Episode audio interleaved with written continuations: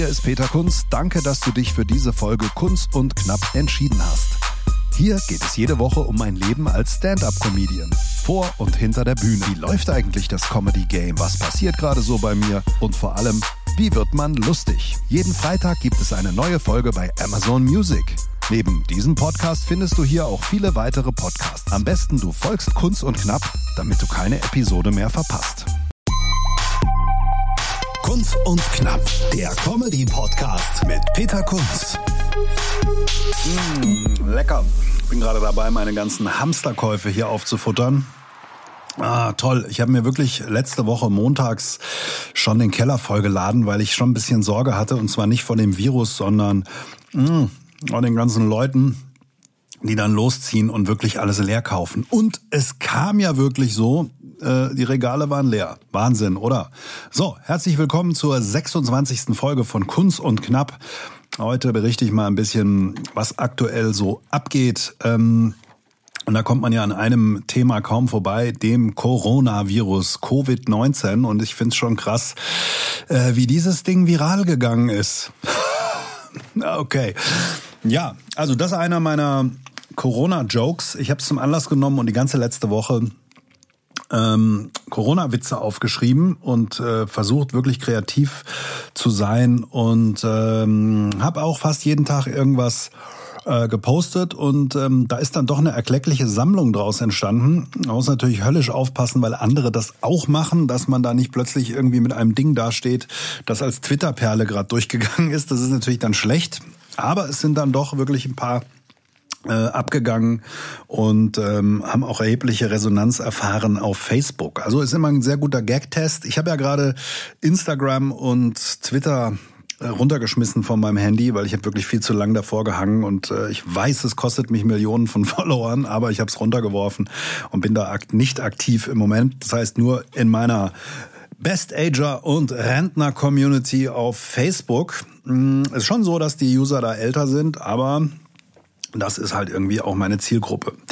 Und ja, da habe ich einfach äh, diese Kreativität, ähm, diesen Kreativmuskel angespannt und äh, ist mir auch wieder klar geworden, es sind häufig ganz kleine Formulierungen. Wenn du es falsch formulierst, ist es nicht so lustig. Wenn du es aber ein paar Mal umbaust, dann ähm, kommt es dann eher auf den Punkt. Und von daher war das eigentlich eine ganz bewegte, lustige, kreative Woche, obwohl ich nur einmal aufgetreten bin.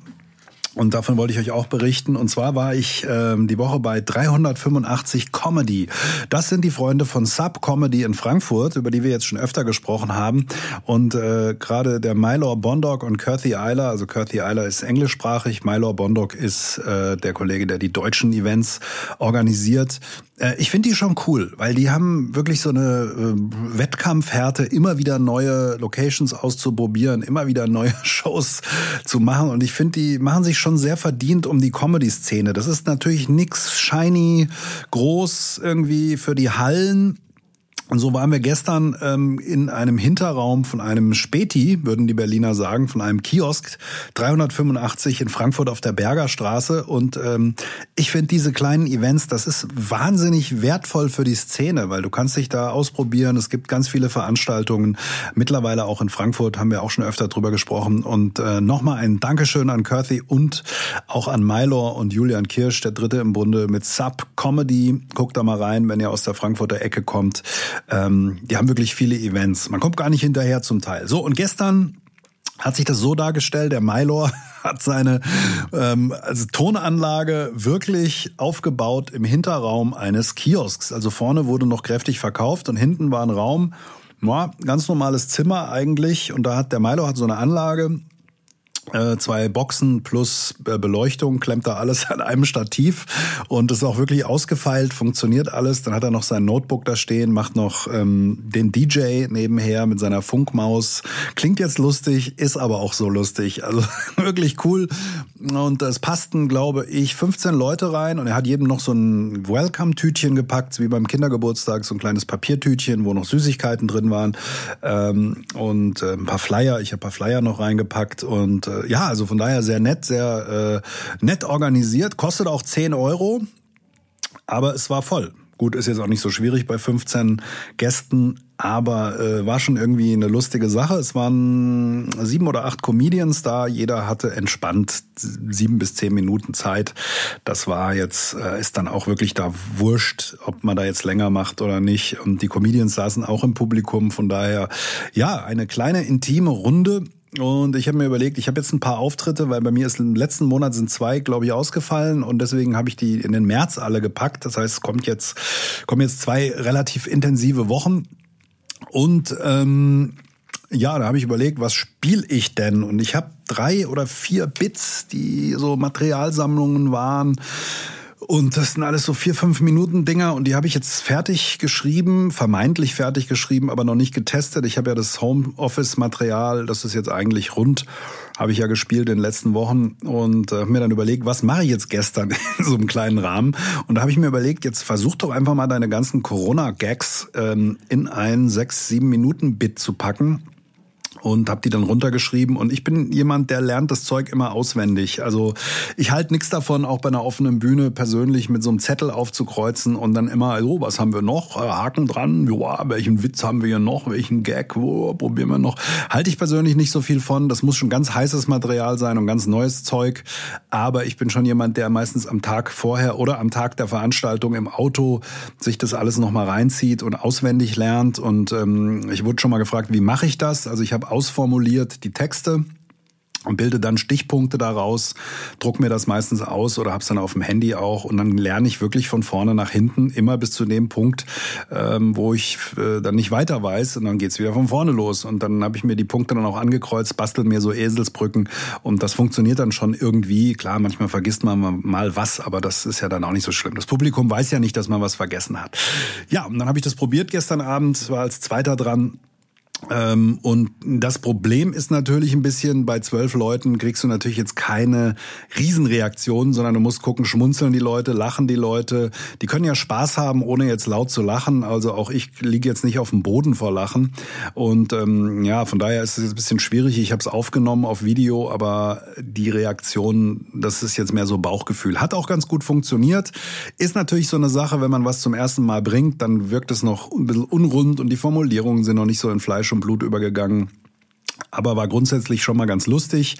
Ich habe es dann so gemacht, ich habe ähm, vier, fünf Minuten Corona-Material gehabt und am Schluss habe ich dann mein Homeoffice äh, zweiter Teil äh, gespielt, um so eine Referenz zu haben. Und da merkt man natürlich schon, da sind die Reaktionen dann schon noch stärker bei dem sicheren Material, das man schon ein paar Mal gespielt hat.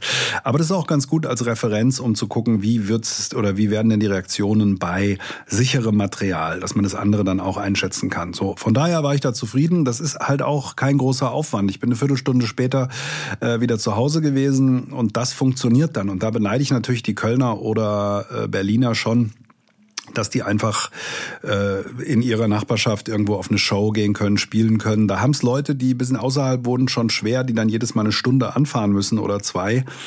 Aber das äh, ist ja jetzt auch in Frankfurt im Kommen. Jetzt ist natürlich noch die Frage, wie viel Sinn macht es denn überhaupt, äh, Material zu entwickeln zu so einem tagesaktuellen Thema? Ich bin ja keine Late-Night-Show. Ähm, ja, macht eigentlich natürlich nicht so viel Sinn, weil äh, kann sein, dass in zwei Wochen es keiner mehr hören kann, jeder jeden Gag schon irgendwo gelesen hat oder jeder Joke schon mal gemacht wurde. Ist mir aber egal, kommt ja auch ein bisschen auf die Performance an und ich mache es ja auch zum Spaß. Ist mir jetzt auch wurscht. Und wenn ich es in drei Wochen halt nicht mehr spiele, spiele ich es halt halt nicht mehr. Aber das war für mich jetzt mal so ein Test, funktioniert so tagesaktuelles Zeug auch. Und das ist natürlich Vorteil und Nachteil, weil ein Comedian, der über Corona berichtet, gibt's wahrscheinlich jetzt außer in irgendwelchen wirklich tagesaktuellen Fernsehsendungen vielleicht eher weniger. Und von daher hat man dann einen gewissen Vorteil, weil es unverbrauchtes Material ist. Aber es ist natürlich immer das Risiko bei solchen Dingern, dass es dann in zwei, drei Wochen keiner mehr hören kann und will. Von daher, mein Appell geht dahin, Subcomedy S-U-P. So schreiben sie sich Subcomedy. Kein Mensch weiß, was es bedeutet. Und schaut mal, äh, das ist wirklich Underground. Underground Comedy. genau. So, ja, was gibt's noch zu berichten? Ähm, ich bin im Moment so ein bisschen unentschlossen. Ich überlege ja noch eine eigene Show auch mal auf die Beine zu stellen. Aber das ist kein so einfaches Thema. Ich habe jetzt mir eine hochkomplizierte Excel-Tabelle gebastelt mit sämtlichen Kosten, die bei so einer Show anfallen.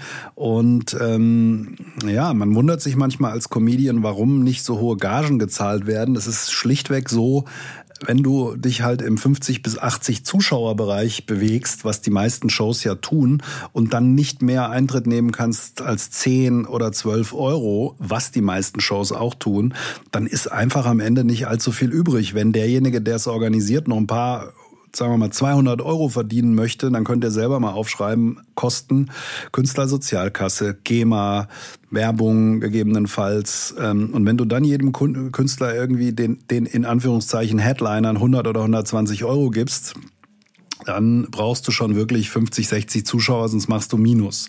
Und äh, das ist, glaube ich, der Grund, warum es da auch nicht so viele Gage oder viel Gage gibt. Es wird einfach nicht viel Geld verdient bei Comedy. Ähm, jetzt mache ich es aber auch nicht wegen dem Geld, sondern äh, meine Motivation wäre einfach eine eigene Show zu haben, in die ich Künstler einladen kann und natürlich hoffe ich dann auch eingeladen zu werden. Macht ja Sinn. Und einfach ein schönes Format nach meinen Vorstellungen zu entwickeln. Bin da mit dem einen oder anderen im Gespräch, auch mit der Stadt Langen, wo wir die Comedy für Elliot Veranstaltung gemacht haben. Aber so gefühlt ist das gleich alles wieder eine Nummer zu groß, weil die würden es sogar machen, aber dann musst du dann 400, 500 Leute da reinkriegen, einmal oder zweimal im Jahr und dann, dann bist du eigentlich einen Monat vorher nur beschäftigt mit dieser Show. Und äh, ich habe ja auch noch ein bisschen was anderes zu tun. Von daher schwierig, zucke ich jetzt erstmal zurück. Ähm, Kunz und Brosius Show ist auch wieder einfacher, weil da einfach nur zwei Leute sind, nämlich der Kunz und der Brosius, die ähm, das alles abstimmen können. Und dann liebäugel ich noch mit der Idee, Kino Comedy zu machen, weil ich eigentlich so einen Kinoraum ganz gut finde. Ich habe jetzt eine andere, einen Kollegen mal gehört, der hat gesagt, ist schwierig, weil die Leute sitzen so ganz tief in dem Stoffsessel drin und bis sie da zum Lachen irgendwie hochkommen, das ist schon schwierig, die zu aktivieren. Schauen wir mal. Da habe ich jetzt schon mit zwei Betreibern mal gesprochen. Das ist aber im Sande verlaufen. Hatten die nicht so einen riesen Bock drauf. Ich habe jetzt aber ein Kino, wo der Betreiber sich ja selber auch als Kulturschaffender sieht und vielleicht kann man da was auf die Reihe bekommen. Das äh, ja ist eigentlich eigentlich ein ganz schönes Projekt, klingt ganz schön. Und äh, jetzt schauen wir mal. Ich habe ihm jetzt mal so eine Kostenkalkulation geschickt. Mal gucken, was er sagt. Würde ich dann auch nur in den Monaten Februar, März, April machen. Und dann im Herbst nochmal einmal im Monat irgendwie. Muss sich auch etablieren, aber ich würde es jetzt ausgewählt machen in so einer Frühjahrssaison und Herbstsaison. Und dann kann ich euch alle buchen, wenn ihr Comedians seid. Ja, ein Ding, äh, worüber auch noch gesprochen wurde, haben mich auch Leute angesprochen, angeschrieben, ähm, wie das aussieht mit Verträgen. Künstlerverträge, braucht man das überhaupt? Manche Veranstalter machen das ja. Und ähm, ich finde schon, es macht Sinn, jetzt natürlich nicht bei der offenen Bühne oder wenn es um 30 Euro Gage geht, dann nicht. Aber wenn es um irgendeinen nennenswerten Betrag geht oder wenn man sogar selbst in den Verdacht geraten könnte, Veranstalter zu sein, dann würde ich auf jeden Fall einen Vertrag machen. Also es hat mehrere Gründe. Gucken wir erstmal aus der Künstlersicht. Ähm, aus Künstlersicht wird im Vertrag einfach geregelt, wer ist der Vertragspartner, was mache ich als Künstler, wo, wann, wie lange. Und was bekomme ich dafür? Sprich, wenn der nicht zahlt und ich habe einen Vertrag, dann habe ich zumindest was in der Hand und kann ihn verklagen.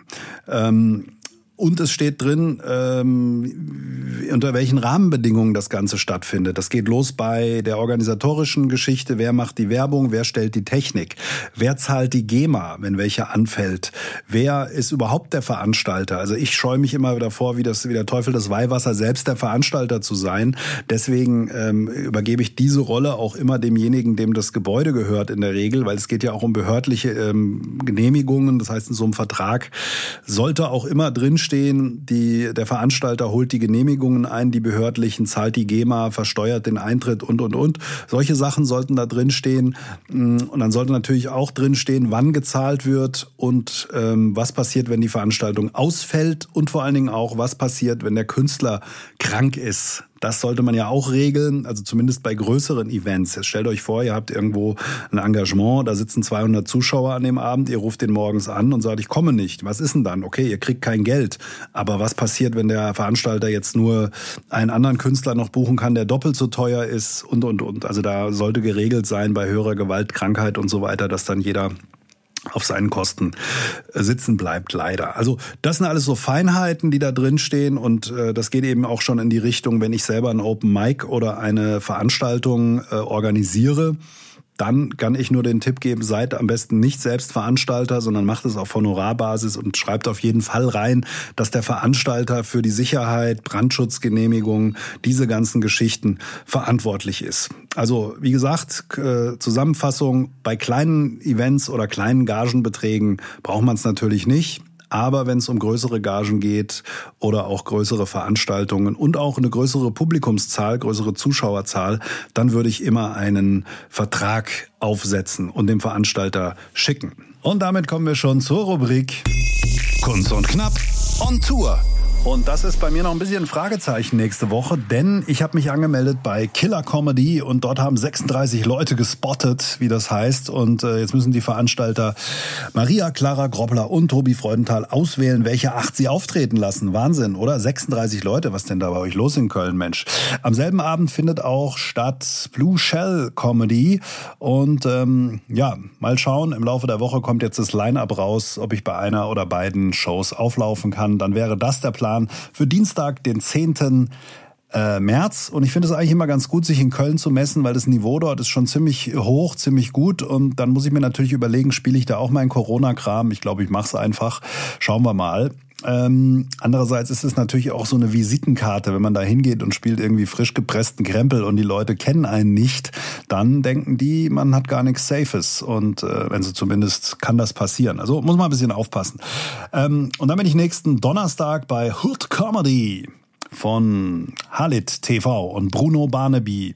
Und so durch die Blume hat er mir, glaube ich, versucht zu sagen, Junge, bleib weg. Du bist der Älteste, du bist der einzige Deutsche da. Äh, ich glaube nicht, dass es dein Publikum ist. Wir werden sehen. Ich werde einfach mal schauen, was funktioniert. Wie gesagt, ich mag das ja. Das ist ein bisschen wie kalt duschen. Ist auch ziemlich erfrischend und ich gehe ja nicht mit der Erwartung dahin, dass der Saal danach tobt. Aber wenn man da sauber abliefert, das ist so ein Ausloten, was funktioniert und was nicht. Das ist ähm, ja mal die nächste Woche und dann bin ich am 25. März schon wieder in Köln bei Lukas Wandke und äh, Comedy im Art Theater das sollte funktionieren. Von daher ist irgendwie jetzt Köln, Köln-Monat. Und dann in der Tat habe ich gar nicht so viel gebucht. Im April ähm, gibt es eigentlich nur Cabaret à la Surprise in Hattersheim, was dann noch so kommt. Da gibt es auch noch eine Show im März übrigens, am 18. Also äh, 10., 12., 18. Das geht hier wie beim Brezelbacken. Und ähm, auch für Cabaret à la Surprise ist eigentlich so ein bisschen tages tagesaktuelles Zeug nicht schlecht, weil man ja beim Warm-up, beim Crowdwork immer ähm, noch ein bisschen Material testen, verbraten kann und so. Von daher ist das jetzt mein März. Ähm, der Luca und ich, wir müssen uns jetzt auch mal ernsthaft ans Programm machen für die Kunst und Brosius Show. Das ist auch alles auf der Agenda. Ähm, sichert euch Tickets, kleiner Werbespot, Werbung, kunst und brosius.de, da findet ihr auch immer neue Termine. Und ähm, auch bei peterkunst.de poste ich die meisten Sachen, wo ich so zu Gast bin. Äh, jetzt nicht jede Open Stage, aber schaut da vorbei. Und äh, ich habe auch das Video hochgeladen bei YouTube vom Stuttgarter Comedy Clash, das äh, Video von Marc Ballo Bahnhof. Könnt ihr euch auch anschauen. Habt ihr mal so einen Eindruck, was ich da aktuell so treibe. Ja, in diesem Sinne, das war's für diese Woche. Ich wünsche euch eine schöne Zeit und wir hören uns wieder. Bye bye. Kunz und Knapp, der Comedy-Podcast mit Peter Kunz.